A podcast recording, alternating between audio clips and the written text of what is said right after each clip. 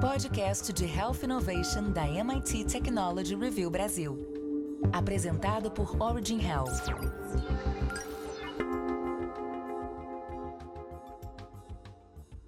Olá, bem-vindas e bem-vindos ao podcast de Health Innovation da MIT Technology Review Brasil, apresentado pela Origin. Eu sou Laura Murta e estou com Camila Pepe e Jonas Sertório. A tecnologia é uma aposta para a coordenação do cuidado, especialmente após a digitalização acelerada do sistema. Mas engajar o público com mais de 60 anos ainda é um desafio, e até mesmo a adesão da população ao virtual é um tema em aberto.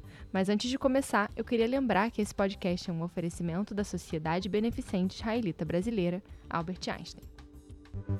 Faça parte da comunidade MIT Technology Review Brasil e assine nosso conteúdo em mittechreview.com.br barra assine.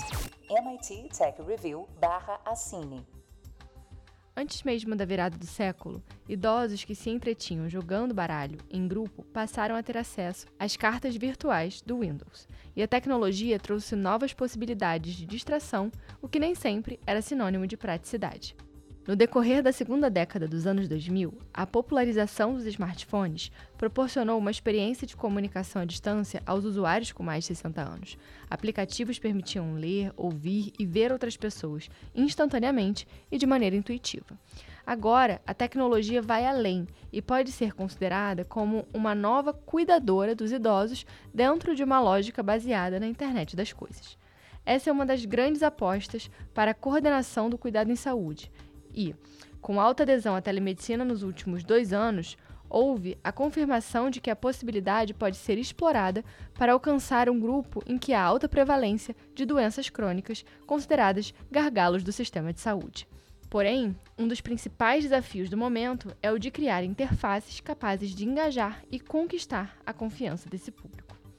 Então, Camila, a partir dos dados da saúde suplementar, como é que as operadoras estão avaliando o uso da tecnologia pelos idosos? Laura, durante a fase mais crítica da pandemia de Covid-19, mais do que nunca a tecnologia demonstrou seu potencial de conexão. Por meio de consultas virtuais ou por telefone, a assistência médica conseguiu chegar com menos dificuldade a áreas remotas, grupos economicamente vulneráveis e pacientes mais frágeis, como idosos e pessoas com deficiência.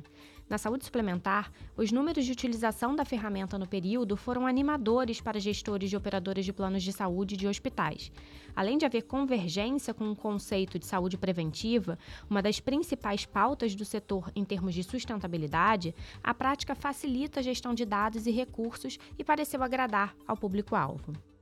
A União Nacional das Instituições de Autogestão em Saúde, a Unidas, que é a entidade representativa de operadoras sem fins lucrativos, diz que cerca de 30% dos beneficiários dos planos de saúde oferecidos pelas afiliadas já passaram dos 60 anos.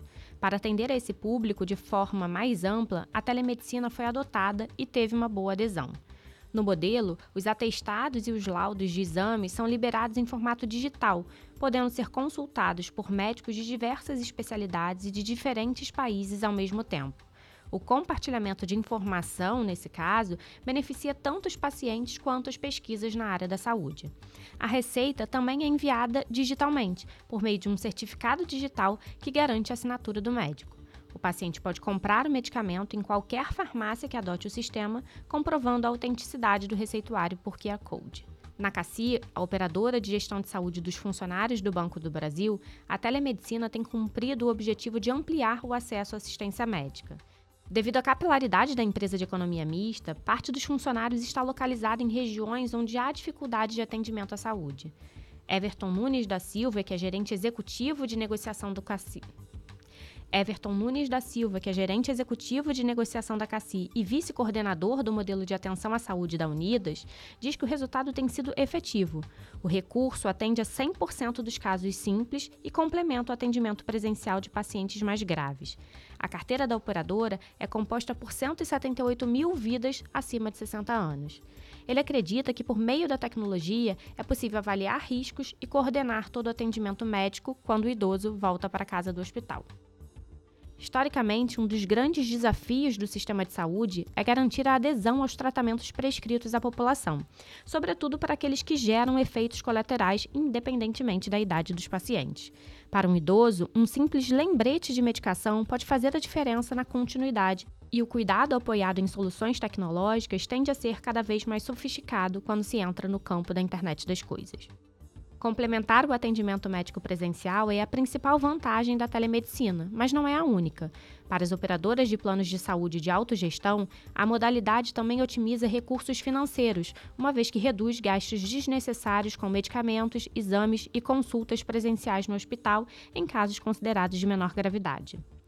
Na CAMED, seguradora dos funcionários e aposentados do Banco do Nordeste, as consultas virtuais não só reduziram o índice de pacientes que iam ao pronto de socorro por casos mais simples, como deram assistência às praças com rede de atendimento médico deficiente. Emanuele Chaves Ferreira, que é diretora executiva do Grupo CAMED, comentou que eles desenvolveram uma comunicação específica para atender os idosos, com oportunidade de check-up exclusivo por meio da adesão ao atendimento preventivo online ou presencial. A empresa também transmite lives e envia dicas de saúde por e-mail ou pelo celular aos beneficiários para incentivar que eles tenham uma vida mais saudável. O objetivo é investir na medicina preventiva com foco no público da terceira idade.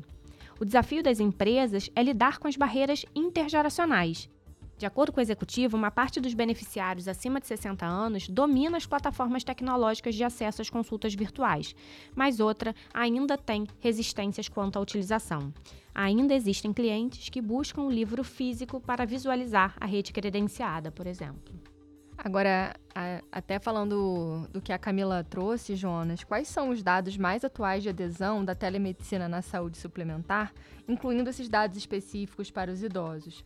E os estudos eles já apontam uma queda ou um aumento nesse período pós-pandemia e quais os motivos para os beneficiários usarem ou não essa plataforma de atendimento? Bom, Laura, em contraste ao boom dos atendimentos por telemedicina na pandemia, uma enquete respondida virtualmente por 286 beneficiários da Unidas de todo o país, entre 15 e 25 de dezembro deste ano, corrobora a percepção de Manuela. Apenas 29% dos entrevistados afirmam ter utilizado e ainda utilizar os serviços de telemedicina. Desses, 11,5% estão em uma faixa etária acima dos 54 anos. Entre as justificativas dos beneficiários de idades variadas para o uso da plataforma estão agilidade para diagnóstico, a otimização de tempo e a acessibilidade, ou seja, poder se consultar com o médico sem sair de casa.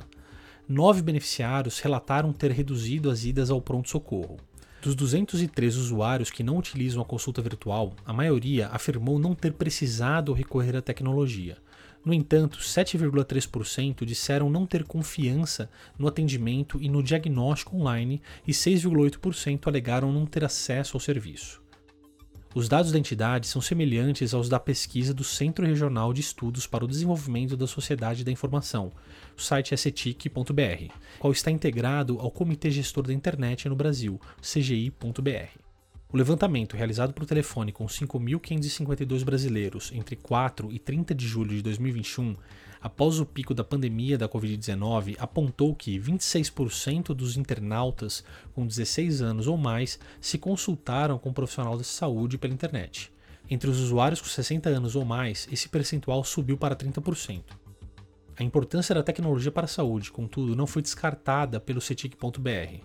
O avanço da telemedicina em 2021 foi fundamental para aliviar a pressão sobre os estabelecimentos de saúde na fase mais aguda da pandemia, mostrando-se uma importante estratégia de cuidado tanto no Sistema Único de Saúde quanto na rede privada.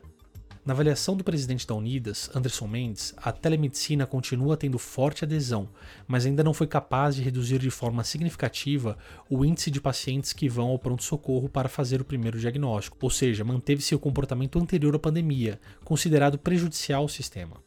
Ele também pondera que o número de telemedicina ainda é alto, mas já foi bem maior. Isso é natural, porque algumas pessoas voltaram exatamente à rotina que tinham antes. Por um lado, demonstra que vencemos a pandemia, mas por outro, há uma preocupação imensa porque nós continuamos com os mesmos hábitos. E o nosso convidado de hoje é o Everton Silva, enfermeiro sanitarista, gerente executivo de negociação da CACI e membro da Comissão dos Modelos de Atenção à Saúde da Unidas. Bem-vindo, Everton. Boa tarde, boa tarde, pessoal. Para a gente começar, você comentou no artigo sobre o resultado efetivo do uso da telemedicina na ampliação do acesso à assistência médica. A partir de tudo que a gente aprendeu até aqui, né, incluindo a pandemia e o que a gente está observando nesse cenário de pós-pandemia, como é que você acredita que o uso da telemedicina ela pode apoiar no atendimento médico, principalmente do idoso daqui para frente?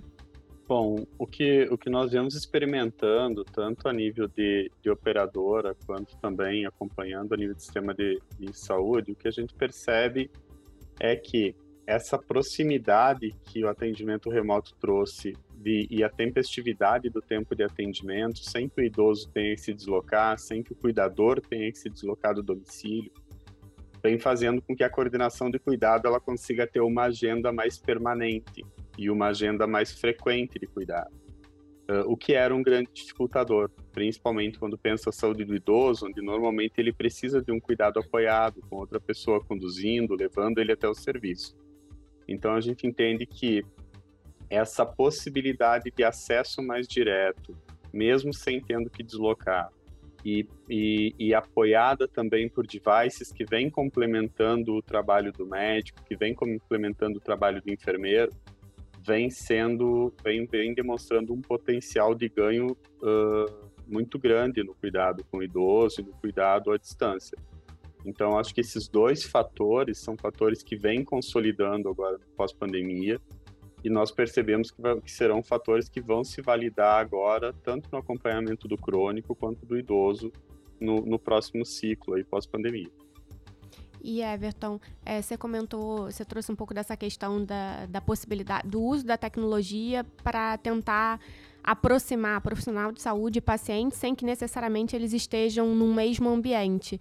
Que tipo de tecnologia é, você pode trazer como exemplo de, de ajuda nesse processo? A gente sabe que existem né, os wearables, mas existem outras ferramentas que medem.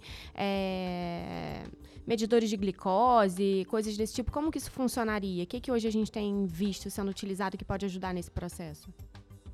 Bom, Camila, hoje a gente percebe que uh, essa, essa, possibilidade de customização do cuidado com da tecnologia vem, vem avançando tanto na análise e, no, e na avaliação clínica, e aí uh, dá para trazer inclusive a marca como exemplo, que são os, os devices produzidos pela Taito Care, por exemplo, são, tem, tem contribuído muito para que o exame clínico à distância ele tenha cada vez mais acurácia, cada vez mais precisão, você fazer um exame, um, um exame físico uh, de otorrino, um exame físico de laringo, até um tempo atrás era muito difícil, porque você tinha que orientar o paciente, tinha dificuldade com luz, dificuldade com câmera.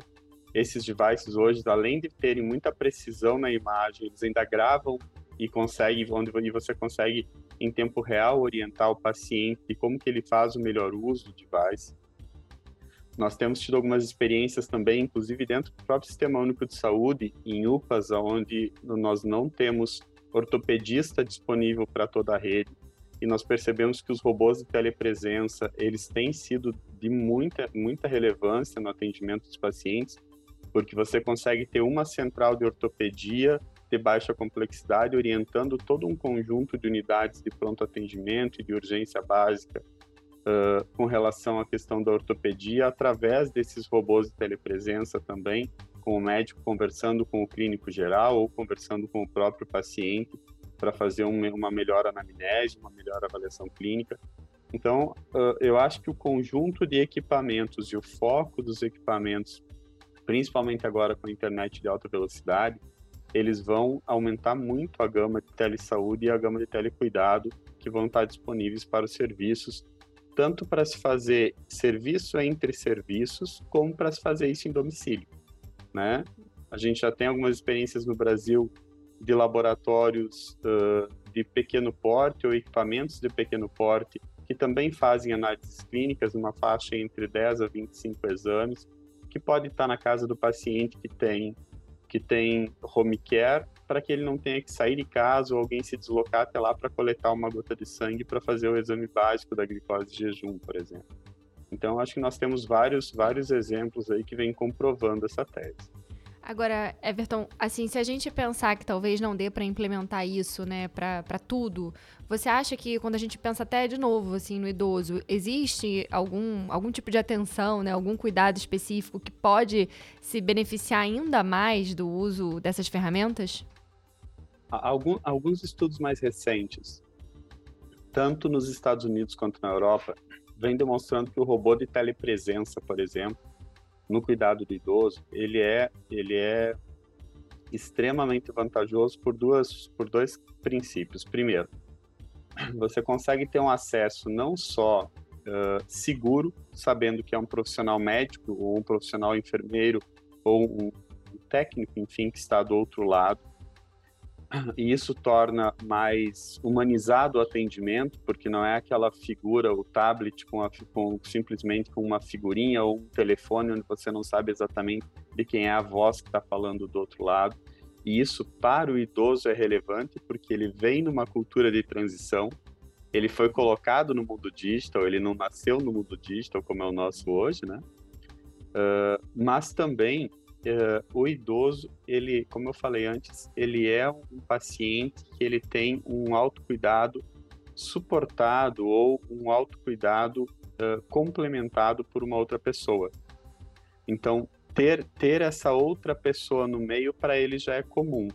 Ela sabendo utilizar esses equipamentos, ela, e a gente sabendo como entregar o melhor cuidado à distância através desses mecanismos para ele, vai fazer com que essa pessoa que está cuidando também tenha mais segurança. Então, acho que o benefício do idoso, do idoso, do crônico, da pessoa que tem uma doença degenerativa, ele vai ser muito grande com o ganho da telesaúde e o atendimento remoto.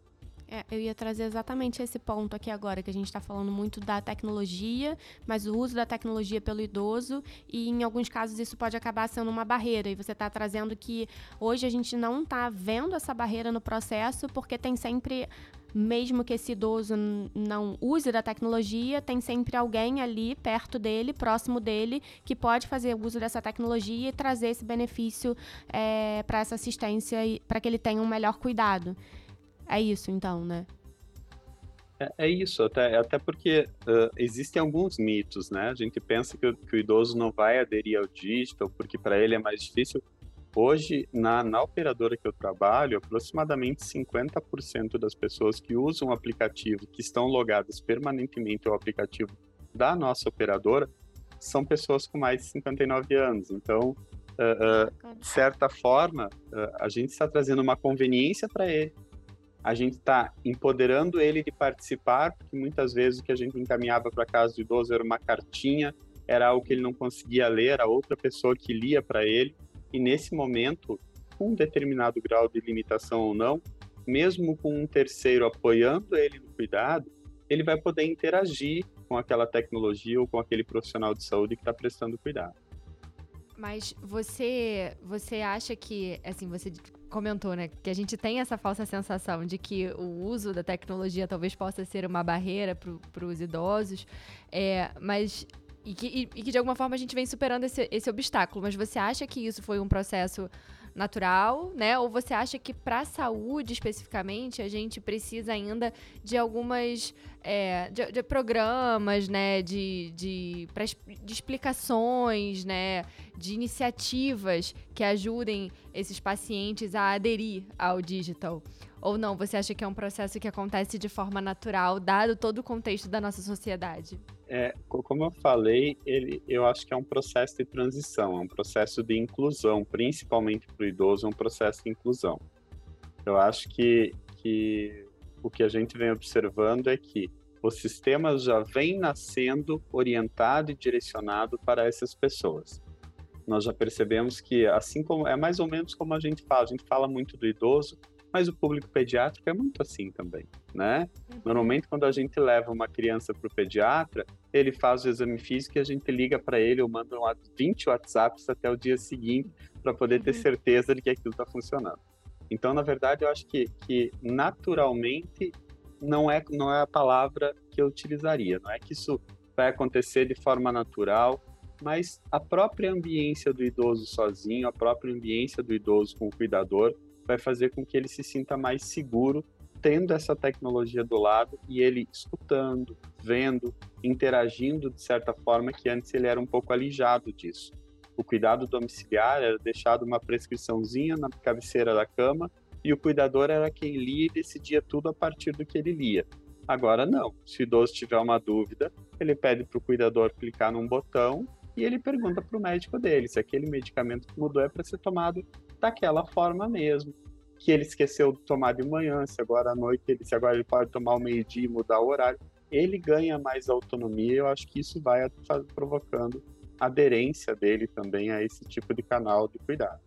É como se o, o próprio paciente estivesse já tendo uma percepção do benefício que a tecnologia está trazendo para ele em termos até de, de segurança, né? De segurança de cuidado, segurança de tratamento. Inclusive de forma substitutiva, né? Hoje, é. hoje nós já temos relatos de pacientes que dizem: Deus me livre, eu não vou mais ao pronto-socorro. Agora eu uhum. só ligo para o meu médico. Por quê? Porque antes a alternativa que ele tinha mesmo, às vezes sabendo que era um risco maior, era ir num ambiente onde tem um pouco mais de risco de contaminação, tem outros riscos, mas ele tinha aquele canal. Agora ele tem um substitutivo que pode ajudar. É, eu fico pensando também na questão de prevenção, né? Às vezes o idoso apresenta um sintoma que pode acabar né, levando a uma queda, por exemplo, e como isso, essa ferramenta evita, né, que, que esse tipo de desfecho. A gente falou um pouco da questão da mobilidade, você trouxe agora essa questão de ter que ir até o pronto-socorro, que pode levar, por exemplo, a pegar um, uma, uma, possível infecção, né, um, um, outro quadro, mas acho que tem também todo esse contexto da, da, da prevenção, que queda, por exemplo, é uma coisa super importante quando a gente fala né, de, dos idosos? É pri principalmente a mitigação do, do, dos agravos maiores, ou seja, um tempo de resposta a um quadro de AVC, a um quadro de, de infarto agudo, a um quadro de, de esses quadros que normalmente têm um tempo de resposta para garantir qualidade de vida ou até mesmo garantir a própria vida, que a gente fala que são aquelas aquele, aquelas, aqueles tempos de, de desde a demanda até a, o primeiro atendimento, que a gente fala entre 30 e 40 minutos, salva de fato a vida, você poder ter esse acesso de imediato, você lembrar, lembrar o cuidador de que, mas tu já viu a glicemia? Não, não vi. Ele está dormindo desde que horas? Está dormindo já faz mais de uma hora. Vamos dar uma, fazer uma picadinha agora então para ver então, essas respostas mais imediatas, de fato, vão mitigar muito o risco que o idoso estava mais exposto até um tempo atrás. A gente comentou aqui, trouxe já alguns exemplos até desse uso da tecnologia, é, mas em casos não de prevenção, né? A gente falou aqui dele estar tá usando, é, enfim, sentiu algum sintoma, usar, usar o aplicativo para se comunicar com o médico, ou até mesmo de relembrar, né, para trazer, tipo, lembrar ele de que ele tem que tomar determinada medica medicação, melhorar a sua adesão ao tratamento, mas é, existe já o uso dessa tecnologia? Vocês já conseguiram avaliar o impacto do uso da tecnologia nessa questão da prevenção mesmo? De, de se fazer um monitoramento mais de perto desse, desse paciente, desse idoso e, de, e conseguir evitar que eventos é, não desejáveis aconteçam? O, quando a gente fala principalmente de paciente crônico, paciente, vamos, vamos pensar o quadro do paciente diabético, o quadro do paciente uh, que tem algum, algum tipo de distúrbio endocrinológico e que tem que fazer esse monitoramento de forma mais permanente. Se a gente pensar a telesaúde nesse ensejo, nós talvez estaríamos falando em 8 a 12 visitas do paciente ao serviço físico para que ele pudesse fazer o bom manejo desse quadro. Né? Hoje, o próprio, o próprio NICE e o sistema britânico já vem avaliando que 50 a 55% do acompanhamento desse tipo de paciente ele pode ser remoto, com a mesma qualidade ou ganho a maior. O que nós estamos testando mais recentemente é algum nível de gamificação, obviamente que aí eu tenho que ponderar o perfil do paciente, mas fazer a gamificação para ele também se sentir parte da construção daquele resultado, colocar nas mãos dele alguns gráficos de evolução de qualidade de vida, seja no ganho de atividade física, seja no monitoramento da própria condição crônica de saúde, faz com que ele realmente se sinta mais parte desse cuidado, que muitas vezes foi delegado. Né? A gente lembra do termo consulta, ele nasceu por isso, porque eu perguntava para o outro o que fazer comigo.